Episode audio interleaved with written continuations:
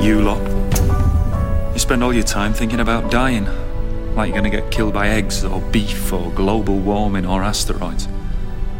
But you never take time to imagine the impossible. That maybe you survive.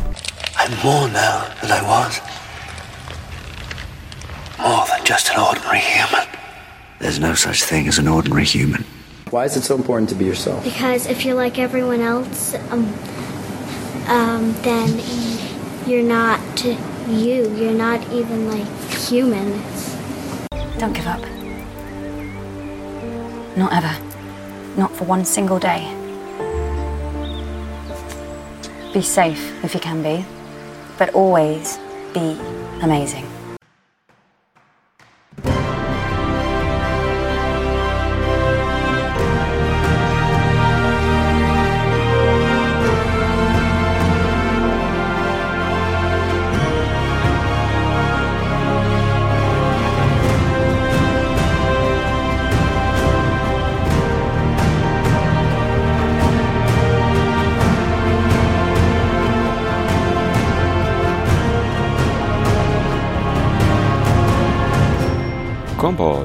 886 RC3 Extra. Hallo und herzlichen Glückwunsch zum 886. Komport, den ich mal wieder nicht wirklich an irgendeinem Tag aufnehme, sondern der wieder aus ganz klassisch drei Chaos Communication Kongress Vorträgen hier, nämlich vom zweiten RC3, dem von 2021 besteht. Was davon ihr konkret auf und in die Ohren bekommen könnt, wenn ihr hier am Stück weiterhört, ist dann Teil 1, ein Vortrag mit dem Titel Hinter den Kulissen des ÖPNV, in dem Kantorkel in 39 Minuten und ein paar gequetschten Sekunden euch was von hinter den Kulissen des ÖPNV erzählt. Was ihr danach auf in die Ohren bekommen könnt, das erzähle ich euch danach. Viel Spaß mit dem Vortrag. Kantorkel ist RC3 zertifizierter Teleshopping Ultra aus Hamburg. Wenn ich Ihnen nun ein Urgestein aus der Hamburger Szene nennen würde, wäre ihm das vielleicht gar nicht recht. Er tut Dinge bei Freifunk, schaut unter hamburg.frei.net mit und ohne Hamburg. Er betreibt Tor-Knoten und mischt auch bei Reclaim Your Face mit. Reclaim Your Face in einem Wort .eu. Hinter den Kulissen des ÖPNV 2.0 hat er aufgrund einer Schwachstelle sich mal im Backend eines jener kommenden Check-in-Be-out-Systeme umgeschaut. Bühne frei und freie Fahrt für Kantorke. Willkommen zu meinem Vortrag. Gemeinsam schauen wir jetzt hinter die Kulissen des ÖPNV 2.0. Die Nutzung des ÖPNVs muss einfacher werden. Wenn ich in Hamburg zum Beispiel von A nach B fahren möchte, dann muss ich vor Fahrtantritt eine Fahrkarte wählen und ich möchte wahrscheinlich auch eine möglichst günstige Fahrkarte für mich auswählen. Ich habe die Wahl zwischen Einzelkarten, 9 Uhr Tageskarten, Ganztageskarten, Gruppenkarten, Vollzeitkarten, Teilzeitkarten, ich kann Nahbereichs- oder Kurzstreckenkarten wählen und all diese Karten sind auch noch für verschiedene Zonen, äh, für verschiedene Ringe gültig. Ich habe die Wahl zwischen ein oder zwei, drei, vier, fünf, sechs Ringen und ich kann Zeitkarten mit Ergänzungskarten ähm, kombinieren. Dazu muss ich wissen, welche Tarifringe oder vielleicht auch welche Tarifzonen es in Hamburg gibt. Zwei dieser Tarifringe sind auch nur noch für Zeitkarteninhaber gültig. Das macht das Ganze nicht leichter. Buslinien sind in dieser Karte hier gar nicht verzeichnet. Wenn ich also vor Fahrtantritt gar nicht weiß, was ich in dieser Woche noch alles machen werde, dann ist es eher unwahrscheinlich, dass ich eine Wochenkarte kaufe, auch wenn sich am Ende der Woche vielleicht doch herausstellt, dass ich äh, besser, günstiger mit einer Wochenkarte gefahren wäre. Das ganze Problem hat einen Namen, es nennt sich Tarifdschungel. Der Duden sagt dazu tarifliche Regelung, zum Beispiel bei Bahn oder Telefon, von großer Unübersichtlichkeit und Kompliziertheit. Es muss also eine App her, die uns durch diesen Tarifdschungel lotst. Äh, in mehreren Verkehrsverbünden, nicht nur in Deutschland, werden sogenannte Check-in, Be-out, kurz CIBO Systeme erprobt. Das sind App-basierte Systeme, die die Nutzung von Bus und Bahn ohne vorherigen Ticketkauf ermöglichen. Ich checke mich also in dieser App bei Fahrtantritt ein und der Fahrpreis wird dann nach Ende der Fahrt automatisch ermittelt. Verschiedene Systeme können dabei auch mehrere Fahrten, zum Beispiel alle Fahrten der vergangenen Woche, zusammenfassen. Das Fahrtende wird jeweils automatisch erkannt. Es gibt weitere Varianten wie zum Beispiel Check-in-Checkout-Systeme oder Be-in-Be-out-Systeme, wo ich mich entweder bei Fahrtantritt und Fahrtende äh, um gar nichts kümmern muss. Das sind die Be-in-Be-out-Systeme oder wo ich dann beide Male in der App tätig werden muss. Das sind die Check-in-Checkout-Systeme. Ich habe mir die App der Stadtwerke Osnabrück näher angeschaut. Yannick macht's einfach, Busfahren zum Bestpreis. Und Yannick macht's sicher. Hier sehen wir zwei Screenshots aus der App. Wenn ich mich an meiner Starthaltestelle befinde und kurz davor bin, in den Bus zu steigen, dann swipe ich den Check-in-Button nach rechts, dann bin ich eingecheckt und dank Bluetooth-Beacons wird automatisch erkannt, wann ich den Bus verlassen habe. Dabei werden ähm, die Linien- und Haltestellendaten äh, zusammengefasst oder ja von der App im Backend erfasst und mit den GPS-Daten meines Smartphones abgeglichen. Wie das Ganze aussieht, konnte ich mir dank einer Schwachstelle näher anschauen. Das war nicht das Produktivsystem, sondern ein Pre-Production Environment. Und hier schauen wir gleich gemeinsam einmal rein. Ich glaube, das ist ja ganz interessant anzuschauen. Ähm, der Meldeprozess drumherum war angenehm unaufgeregt. Ja, hier sehen wir das Login-Fenster des Cockpits. Ich habe einen Test-User angelegt und damit loggen wir uns jetzt einmal ein.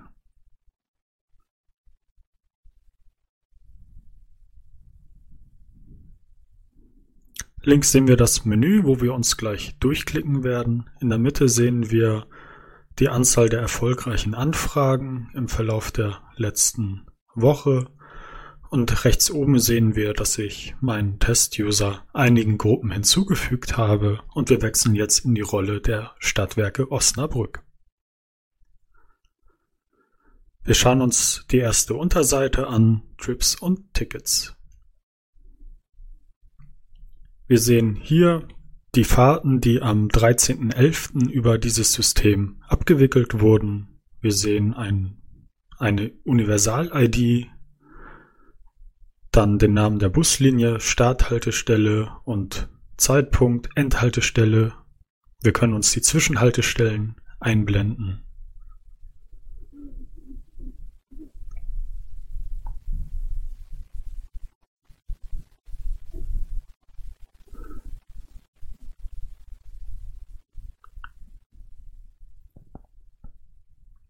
Und hier sehen wir nicht nur, dass die einzelne Fahrt 2,70 Euro ähm, gekostet hat. Ich schaue jetzt auf die erste Zeile der Tabelle, sondern wir sehen auch, dass für die laufende Woche ein optimierter Preis von 10,80 Euro erreicht wird, der sich aus vier Fahrten zusammensetzt. Im Gegensatz dazu sehen wir in der zweiten Zeile das hellgraue, dass dort bereits eine Wochenkarte für 18,70 Euro ausgewählt wurde die aktuelle Reise wird aber auch mit äh, 2,70 Euro bewertet.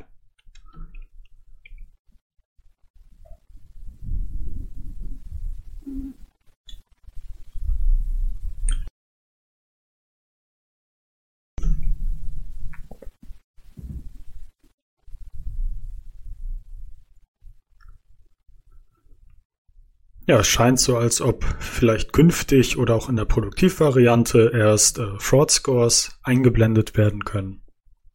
Das ging jetzt in dieser Entwicklungsversion nicht.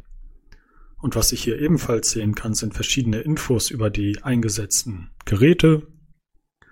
Ich sehe hier also Android und Apple Geräte. Ich sehe die, äh, die Versionsnummer der App und verschiedene weitere Infos über die genutzten Telefone, also die genaue Betriebssystemversion und Infos zur Verbindungsqualität.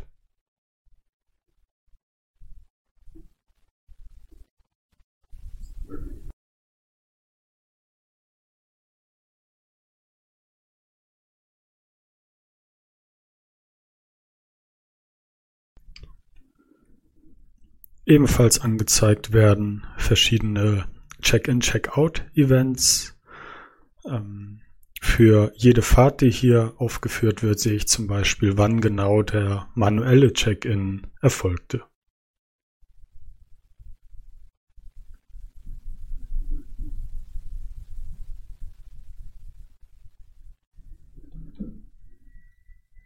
In diesem Untermenü kann ich mir die Fahrten anonymisiert ausgeben lassen. Das heißt, hier sehe ich nicht mehr die Pseudonym Universal-IDs.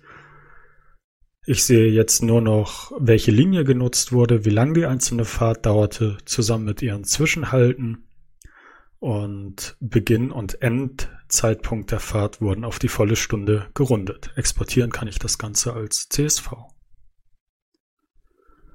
Und an dieser Stelle sehe ich für die verschiedenen registrierten NutzerInnen, in welchen Zeiträumen wieder auf die Stunde gerundet sie am 11.11. .11., ähm, aktiv waren.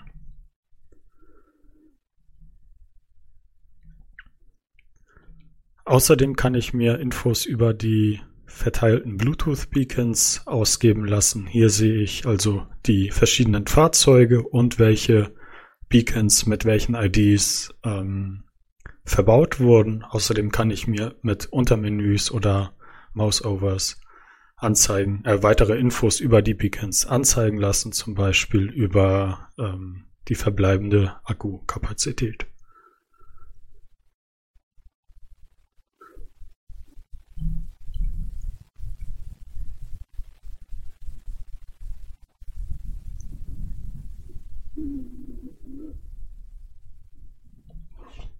Ja.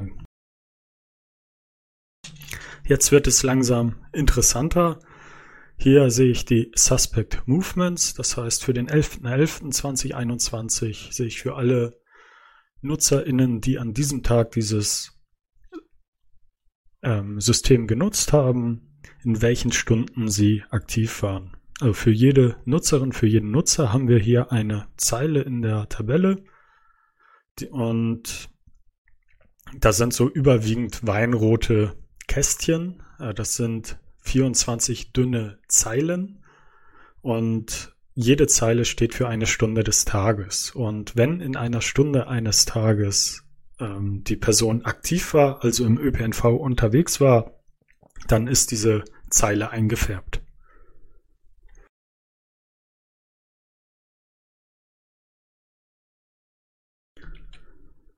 Ich sehe also, dass viele oder einige NutzerInnen einmal am Tag nur unterwegs sind.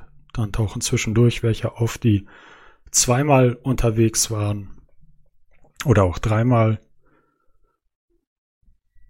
Und ich habe jetzt hier eine Nutzerin oder einen Nutzer herausgesucht, die relativ häufig unterwegs war. Gegen Mitternacht ist dort eine Aktivität verzeichnet, sowie vormittags und tagsüber bis in den Nachmittag rein.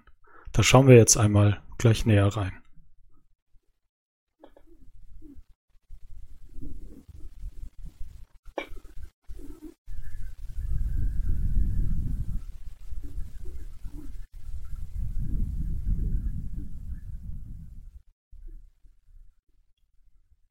Hier sehen wir also detailliertere Device Logs und ja, zuerst sehe ich hier in den Zeilen verschiedene Check-in, Check-out oder Be-out Events.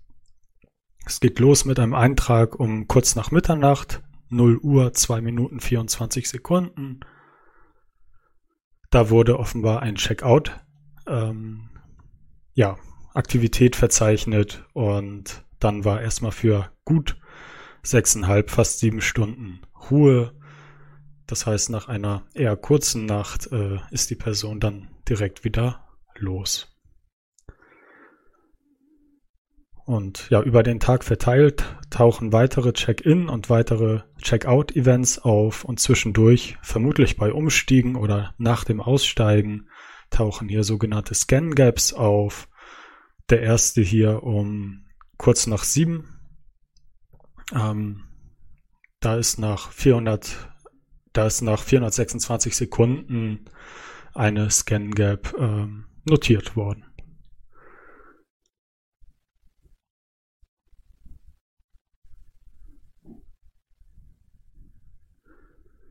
Interessanter wird das Ganze, wenn wir das hier auf einer Karte uns angucken.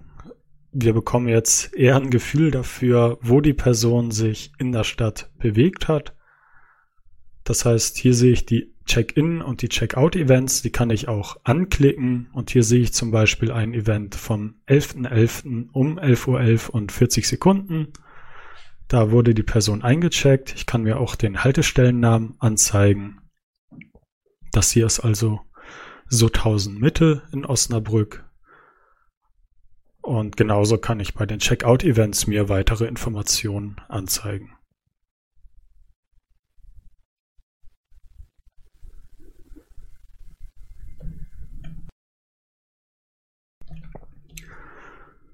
Ja, es gibt einige weitere Log-Nachrichten, die hier über die Zeit äh, geplottet wurden. Also in der waagerechten ist die X-Achse die Zeit. Ähm, hier wird ein Segment von etwa 24 Stunden angezeigt und jeder Punkt, der hier zu sehen ist, steht für eine Log-Nachricht. Hier tauchen auch Debug- und Info-Nachrichten auf. Wenn ich mit dem Mauszeiger über so einen Punkt rübergehe, werden mir weitere Infos angezeigt. Ähm, das hier ist, wie gesagt, kein Produktivsystem. Es kann also sein, ähm, dass in dem Produktivsystem deutlich weniger Nachrichten erhoben werden.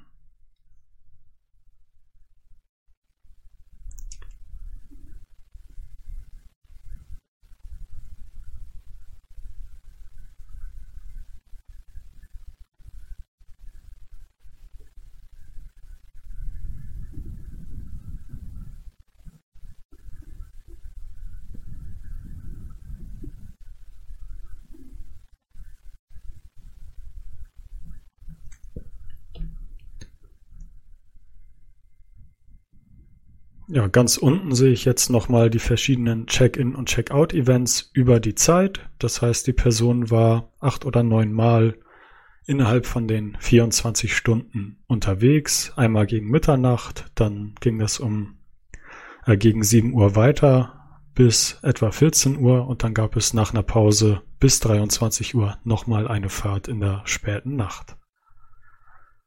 Und in der Zeile darüber, in der Zeile Trip Stops, Hafers, kann ich mir die Haltestellen und Zwischenhaltestellen der jeweiligen Fahrten anzeigen lassen. Wir zoomen jetzt etwas näher rein und schauen uns eine Fahrt etwas genauer an.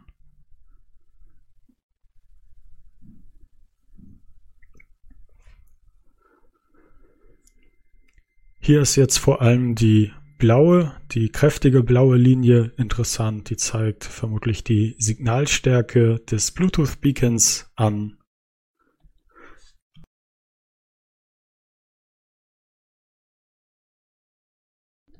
Die Fahrt ging von kurz nach elf bis Viertel vor zwölf ungefähr, wobei die letzte Haltestelle gegen 11.35 Uhr verzeichnet wurde. Das sehen wir in der Hafas-Zeile etwas weiter oben.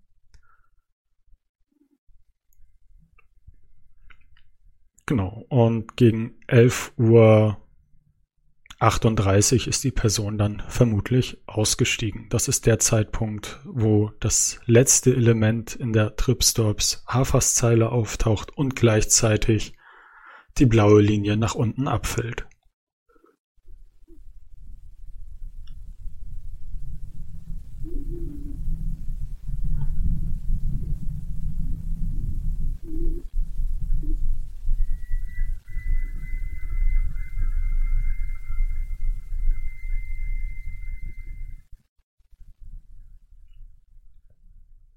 Ja, noch interessanter wird es, wenn ich mir jetzt all die Log-Nachrichten geplottet auf einer Karte anzeige.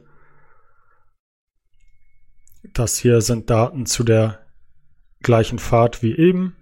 Gegen ähm, 10.38 Uhr ist die Person ausgestiegen oder hier steht 10.36 Uhr. Das heißt, es gibt eine Stunde Versatz im Vergleich zu dem Diagramm da oben. Es müsste sich aber trotzdem um die gleiche Fahrt handeln. Und dann sehen wir hier, dass die Person ausgestiegen ist. Wir können auch noch gucken, an welcher Haltestelle das ist. Ähm, Und der Logwert hier zeigt auch, dass äh, die Person vermutlich im Vehikel war mit einer Konfidenz von 100. Ja, und dann schauen wir mal, wo die Person lang geht. Schauen uns den letzten Wert hier an. Sehen, dass dieser Wert hier von 10.48 Uhr ist. Das heißt, für 10 bis 15 Minuten wurde die Person hier noch verfolgt, obwohl sie ja schon lange ausgestiegen war. Und auch hier gibt es nochmal einen Wert, äh, der sagt, was die Person vermutlich tut. In diesem Fall spazieren gehen mit einer Konfidenz von wieder 100.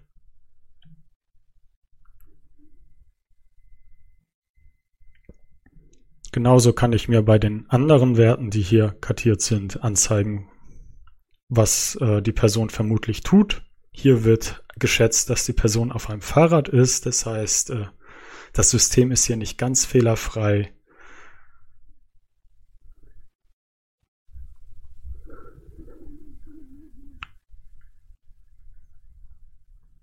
Und ja, manchmal sagt das System selbst, äh, es weiß nicht, was da gerade passiert. Aber ja, insbesondere ist hier interessant, dass nicht nur die Fahrt selbst ziemlich genau getrackt wird, sondern dass auch nach, nach dem Aussteigen noch für über zehn Minuten die GPS-Koordinaten der Nutzerin oder des Nutzers nach Hause telefoniert werden. Das heißt, wenn ihr diese App nutzt, irgendwo aussteigt und dann innerhalb von zehn Minuten zu Hause seid, dann weiß die App, wo ihr wohnt. Und das ist ja eine ganz schön geeignet als, ja, ich sag mal, Vorratsdatenspeicherung für den öffentlichen Personennahverkehr.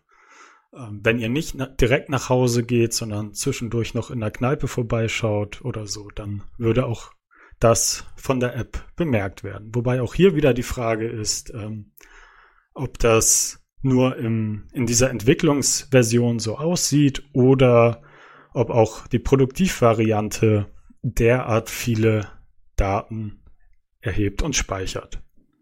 Interessant wäre auch zu wissen, für wie lange diese Daten gespeichert werden.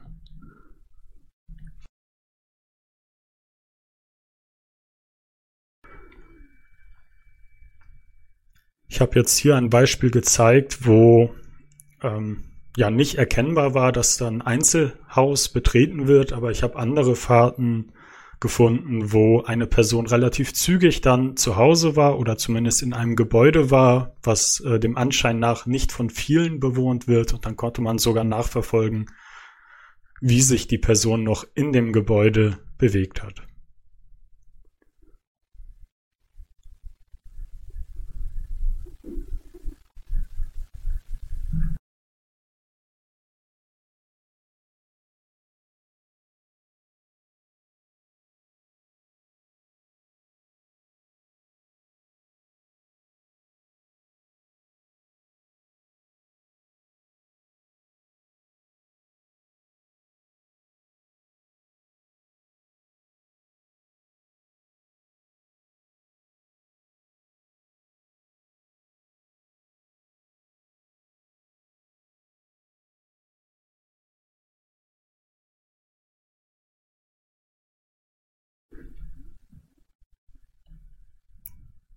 Ja, hier sehen wir nochmal, in welchen Zeiträumen die Person sich bewegte. Äh, wir sehen, welche Geschwindigkeit äh, gelockt wurde und welche Genauigkeit angenommen wurde.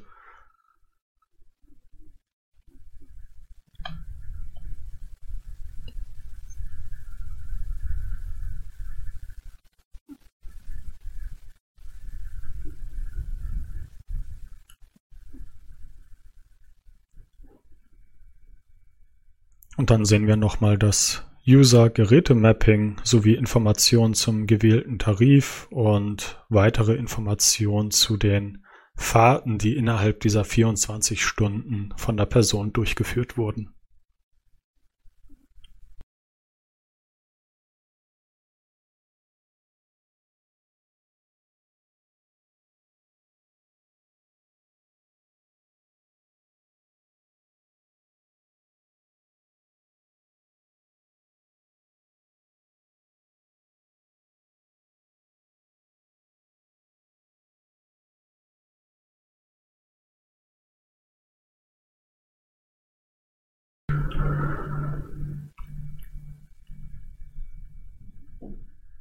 Ganz unten sehen wir jetzt nochmal auf der Karte, welche Fahrten mit welchen Zwischenhalten ganz konkret erfasst wurden, sowie welche Fahrten abgerechnet worden sind. Und damit bin ich dann auch am Ende dieser kleinen Demo angelangt. Zum Schluss habe ich meinen Test-User noch gelöscht. Habe mich dann ausgeloggt und die Schwachstelle bei den involvierten Firmen gemeldet. Ich kann noch dazu sagen, dass ich überrascht war, wie viele Daten dieses Check-in-Be-out-System in Osnabrück haben möchte. Also gerade diese GPS-Daten, die nach Fahrtende für 10, 12 Minuten ähm, noch erfasst werden, ähm, haben mich ja überrascht. Äh, wenn ihr in Osnabrück unterwegs seid und diese App nutzt, fragt doch mal den Betreiber nach euren Daten. Ähm, ich frage mich, ob es das Ganze auch in Datenschutz respektierend gibt. Äh, es wäre sicherlich möglich, ein ähnliches System zu bauen, äh, was deutlich weniger Daten erhebt und speichert. Viel interessanter finde ich aber andere Lösungen.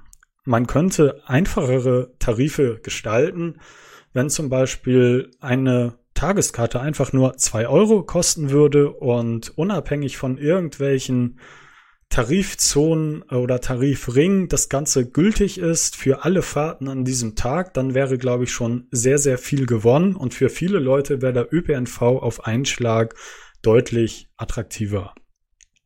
Und weiter geht der Vorschlag des umlagefinanzierten ÖPNVs. Äh, da finde ich den Vorschlag der Gruppe einfach einsteigen sehr interessant. Die haben eine Webseite, einfach einsteigen. Nein, die haben eine Webseite, einsteigen, Punkt jetzt. Ähm, da haben sie für Bremen ein Konzept erarbeitet, wie ein solcher umlagefinanzierter ÖPNV aussehen könnte. Ja, ich bedanke mich äh, fürs Zuschauen und Zuhören ähm, und jetzt stehe ich noch für Fragen zur Verfügung.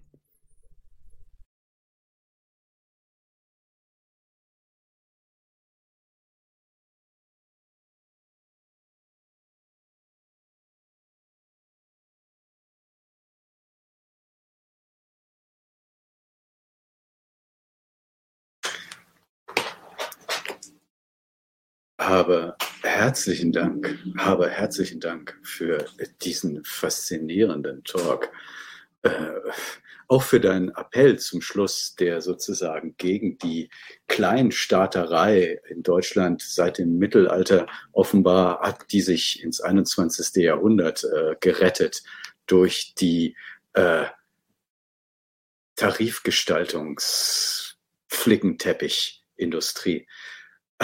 Ich muss kurz noch einmal äh, mich beruhigen, was Datenschutz anbetrifft und äh, die Erkenntnisse, die du uns geschenkt hast und äh, mein kleiner vorbereiteter Gag darüber, ob du vielleicht irgendwie eine API-Funktion gefunden hast, um uns auch ein paar Freikarten zu klicken, vielleicht verliert an Bedeutung, wenn wir ähm, mit dem von dir äh, uns zur Verfügung gestellten Wissen jetzt erstmal versuchen umgehen, äh, um, versuchen umzugehen. Äh, es gibt sehr viele Fragen und danke an die Signal Angels, die die Fragen tatsächlich sogar noch äh, in einzelne Kategorien eingeteilt haben. Die erste Frage, die mich und auch gleich so, so andere interessieren würde, ist, sag mal, welche Firmen sind eigentlich bei der Entwicklung dieses Systems dabei gewesen, involviert? Das ist äh, keine einfach zu beantwortende Frage. Also ich habe auch zuerst diese Lücke gefunden und dann musste ich eine ganze Weile gucken, wer vermutlich hierfür zuständig ist. Schlussendlich gemeldet habe ich diese Lücke an die Stadtwerke Osnabrück, an Siemens und an EOS Uptrade. Ähm, Im Backend waren aber noch Logos weiterer Verkehrsverbünde zu sehen. Da weiß ich aber nicht, inwieweit die auch aktiv in der Entwicklung involviert sind oder nur als potenzielle Kundinnen und Kunden da schon mal aufgeführt wurden. Danke dir. Eine, eine andere naheliegende Frage. Äh, wie lange, weißt du, wie lange die Verhaltensmuster, Bewegungsprofile gespeichert werden? Nein, das weiß ich nicht. Ähm, von daher würde es sich lohnen, wenn jetzt eine Osnabrücker Nutzerin oder Nutzer dieser App äh, da mal fragt und äh, ja, um eine Kopie der eigenen Daten bittet. Und das nach sechs Monaten oder wie lange ist die Aufbewahrungsfrist? Einfach nochmal fragt oder so. Ne? Vielleicht sozusagen das als Datenspende zu deklarieren. Spannend. Genau. Also diejenige, derjenige, der sich jetzt aufgerufen fühlt, bitte und dann das nächste Mal einen Talk draus machen oder sich an dich zu wenden.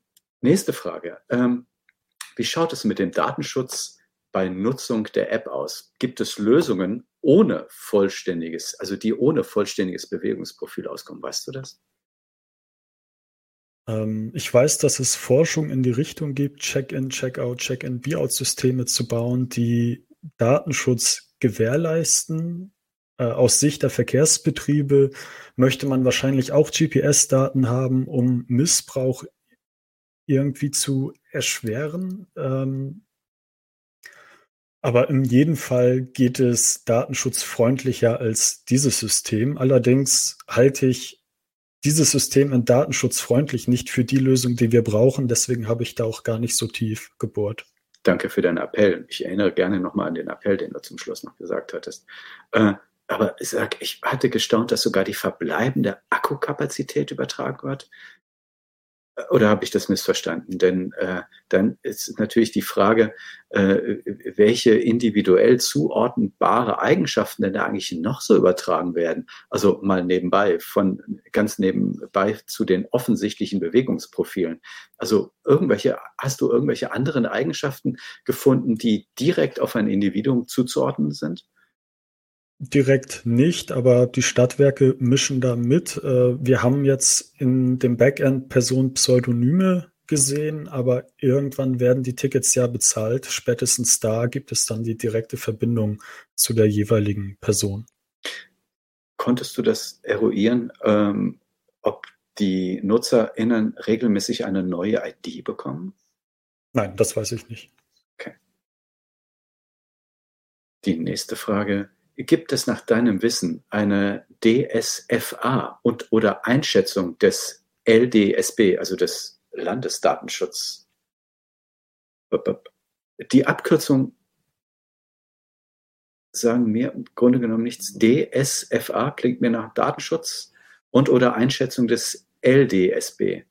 Genau, das äh, DSFA ist eine Datenschutzfolgenabschätzung. Mir ist nicht bekannt, ob eine solche vorliegt als ich diese Schwachstelle gefunden hatte, ähm, wusste ich nicht direkt, ob das jetzt ein Produktivsystem ist oder nicht. Ich habe die Lücke daher nicht nur an das Siemens ZERT gemeldet, sondern auch äh, an die zuständige Datenschutzbehörde. Ähm, von daher schauen die sich das System voraussichtlich mal an. Und dann natürlich auch das Produktivsystem. Aber nun bin ich ein schlichtes Gemüt und könnte mir vorstellen, dass die Routinen, die ja in dem äh, Debug- und Informationsmodus die Software-Routinen vorhanden sind, dass da vielleicht sich nicht wirklich jemand drum kümmert, die alle rauszunehmen dann im Produktivsystem.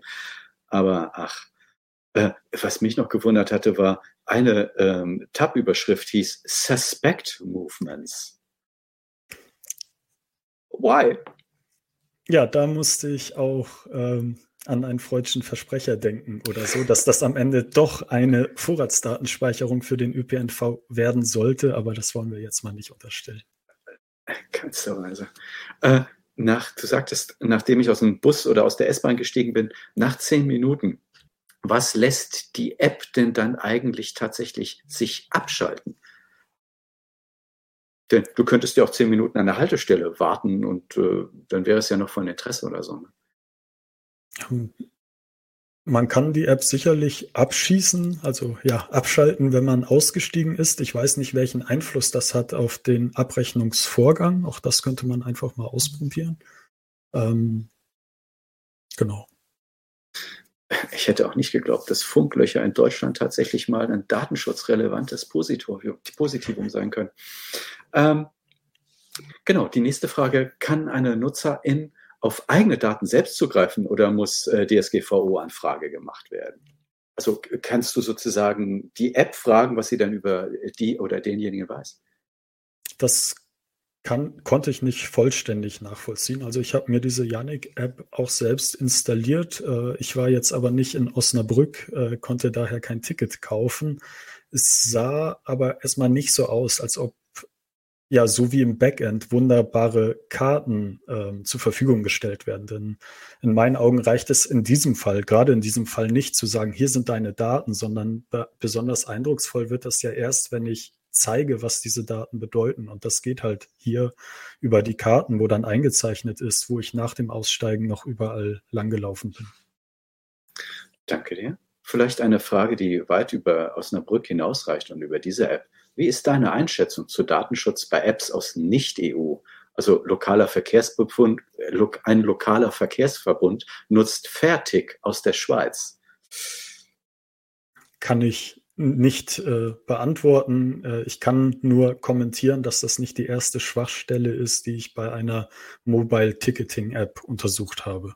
Da wäre natürlich auch interessant zu wissen, welche vielleicht Vermutung Softwaremodule von einzelnen Herstellern wiederverwendet bei anderen auch eingebaut werden. Auf einer Skala von kostenloser ÖPNV ist die nächste Frage bis Abo-Falle. Kostenlos bis Abo-Falle. Nach deiner Einschätzung, wie problematisch sind Funklöcher für die NutzerInnen? Also, das ist vielleicht keine Datenschutzfrage, sondern einfach nur so vom. Schwierige. Äh, ich, ich weiß nicht, ob ich die Frage richtig verstehe. Ähm ich interpretiere sie so, dass äh, wenn es Funklöcher in einem großen Stadtgebiet äh, gibt, soll es ja geben, äh, wie handhabbar oder wie zuverlässig werden nach deiner Meinung diese Apps sein? Es wird hier und da auf jeden Fall schwierig sein. Ich kenne hier ein Teilstück der S-Bahn in Hamburg. Da haben sie eine Lärmschutzwand hochgezogen und seitdem habe ich auf dem Teilstück keinen Empfang mehr. Ähm, ja, mit Pech werde ich dann direkt einmal ausgelockt aus meinem Check-in-Be-Out-System und muss wieder einsteigen. Nach deiner Beobachtung würde dann so eine App vielleicht versuchen zu interpolieren oder zu vermuten, wo du bist, also dass du aus der S-Bahn nicht während der einer Strecke irgendwie aussteigst, was natürlich dann auch sehr, sehr, sehr fehleranträchtig sein kann, wenn das Ding anfängt, äh, so eine künstliche Intelligenz anfängt, irgendwie selber zu denken. Ja, eigentlich nicht. Äh, ich habe noch nicht ganz verstanden, wozu überhaupt diese GPS-Koordinaten gespeichert werden. Denn in Osnabrück zumindest habe ich in den Bussen diese Bluetooth-Beacons. Und anhand dieser Beacons weiß das System ja eigentlich schon, in welchem Bus ich bin. Und das System sollte auch wissen, wo der Bus ist. Ergo weiß das System, wo ich lang fahre. Und am Ende des Tages auch, wo ich aussteige. Ähm, umgekehrt könnte man ein System bauen, ganz ohne Bluetooth-Beacons, wo nur GPS-Daten gespeichert werden. Das wäre vielleicht etwas weniger schön. Ähm, ja, mehr kann ich dazu nicht sagen. Stichwort Datensparsamkeit. Keine Frage. Nächste Frage. Wie kann die Sicherheitslücke, beziehungsweise äh, wie kam die Sicherheitslücke äh, zustande, beziehungsweise dass du den Zugriff bekommen hast? Werden Daten im Produktivsystem besser geschützt? Ich habe zumindest keine Daten des Produktivsystems gefunden und ursächlich war, vermute ich, ein Konfigurationsfehler, so dass ich auf Daten zugreifen konnte und aus diesen Daten konnte ich dann auch äh, den Weg ins Backend ableiten. Danke dir. Wird das System auch beim HVV eingesetzt? Weißt du das? Zumindest ist, äh, ist EOS.uptrade hier auch beteiligt. Ähm, Im Backend war zu sehen, dass es dann Menüpunkt HVV gibt. Und ähm, EOS Uptrade sagt auch selbst auf seiner Webseite, dass es, äh, ich glaube, für 2022 geplant ist, dort Dinge zu tun. Hier kam nochmal die Frage Akkustand bei den BT-Beacons. Wozu wird er benötigt nach deiner Meinung? Ich weiß nicht genau, wie diese Beacons aufgebaut sind. Vielleicht sind das einfach ja so Low Energy Bluetooth Beacons, wo man alle halbe Jahr mal die Batterie tauscht. Es gibt aber auch Systeme, die äh, an den Stromkreis des Busses angeschlossen werden können. Dann erübrigt sich das. Kann ich nicht sagen. Alles klar. Äh, einer von vielen Kommentaren. Danke für den gruseligen Einblick als wörtliches Feedback. Nochmal verbunden mit einem herzlichen Dankeschön.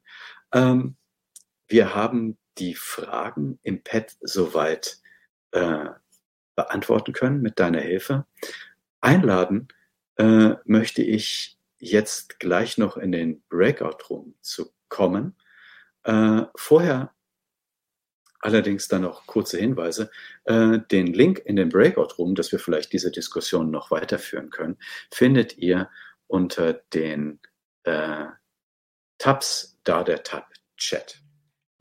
So, und wir sind beim danach angekommen. Da gibt's dann erstmal von PS22 von 2015 Netherly Ain't Gonna Drown in 254, gefolgt von Taken 10 Learning to Say Goodbye in 23 Sekunden.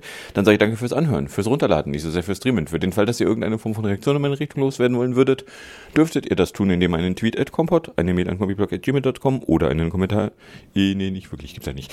Eh, wie auch immer wünsche ich euch dann jedenfalls viel Spaß mit der Musik und dem Outro und bis zum nächsten Mal, wenn denn nichts dazwischen kommt.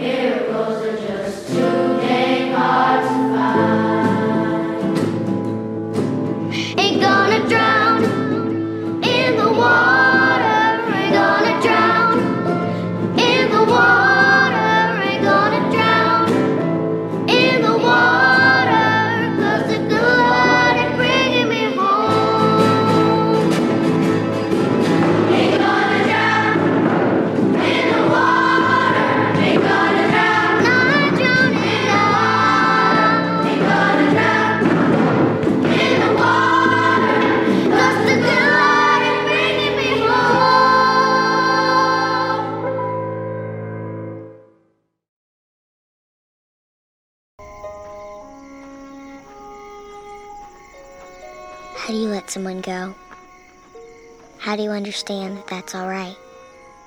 That everything changes? How do you find a way for that to make you feel good about life instead of breaking your heart? The hardest thing you'll ever learn is how to say goodbye.